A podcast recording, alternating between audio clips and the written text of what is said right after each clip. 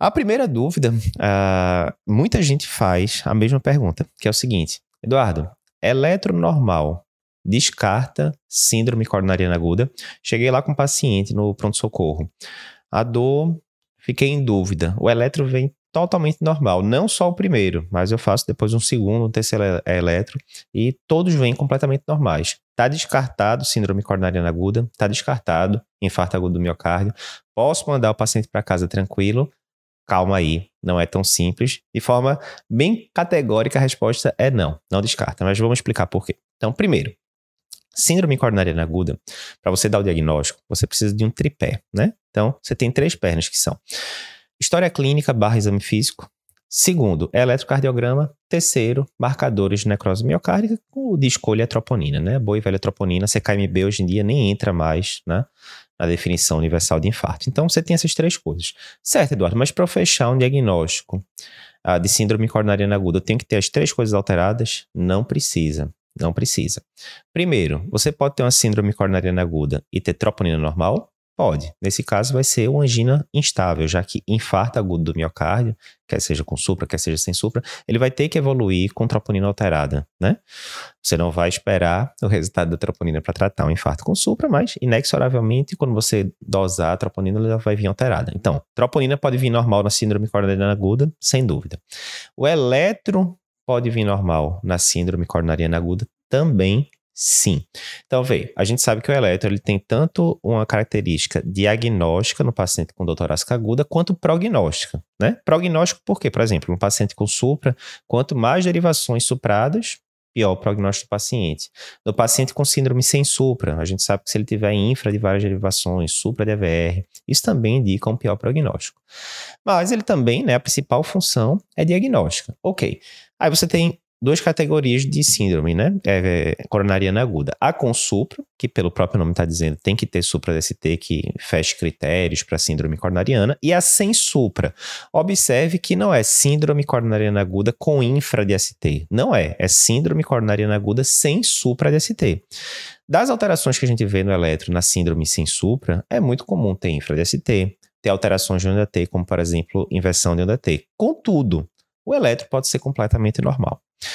Não só ele pode ser completamente normal, que mesmo em casos graves, onde você tem uma artéria fechada, como a artéria circunflexa, você pode não suprar o eletro e o eletro vir inespecífico. Isso é bastante comum na oclusão da artéria circunflexa. Mas, nos, é, na maioria dos casos, a artéria não vai estar fechada, vai ser uma síndrome coronariana aguda sem supra-DST, com artéria subocluída, com obstrução importante. Mas sim, o eletro pode vir normal ou inespecífico, né? Aquele infrazinho mínimo de ST, ou onda tem um pouco aplanada, né? O eletro inespecífico. Ah, isso vai acontecer com que frequência? Depende, né? Dependendo do estudo que a gente vai ver, o eletro inicial ele pode vir normal ali de 5 até 20% dos casos, eletro inicial em uma síndrome coronariana aguda propriamente dita. 5 a 20%. Pô, Eduardo, mas isso aí tá um, um range muito grande, né? É porque os estudos são diferentes, com, é, com pacientes diferentes, enfim. Mas entre 5 e 20%, ou seja, não é negligenciável esse número. Então, por que, que essa, essa mensagem é importante? Você está lá na emergência, e aí chega um paciente hipertenso, vou exagerar, né? Hipertenso, diabético, dislipidêmico, tabagista, todos os fatores de risco do mundo, com a dor torácica de livro, não, tô, é, dor em aperto, pré-cordial, irradiou para mim superior esquerdo, eu tive náusea, eu tive vômito, suei, né? Quadro clássico. E aí você pega aquele primeiro eletro, ou eletro normal, ou eletro pouco característico, né? Aquele infra mínimo, né? Alterações inespecíficas. Você vai dizer para esse paciente, não, se, aí digamos, ainda vou exagerar mais, veio a primeira troponina negativa. Aí você vai dizer, não, senhor José, esqueça aí tudo que o senhor está sentindo, porque os exames complementares, o eletro veio normal, a troponina veio normal, vou mandar o senhor para casa. Tá errado, por vários motivos. Primeiro, o eletro pode vir normal, no primeiro, no segundo, no terceiro eletro pode vir normal. Segundo, pode ser uma síndrome coronariana aguda e a troponina vir negativa, seria uma angina instável. Terceiro, os exames são complementares. Então, exames complementares, por mais que a gente goste de eletro aqui, a gente é fã número um de eletro, mas é um exame complementar. Você sempre tem que avaliá-lo na vigência do quadro clínico do paciente, da sintomatologia e por aí vai.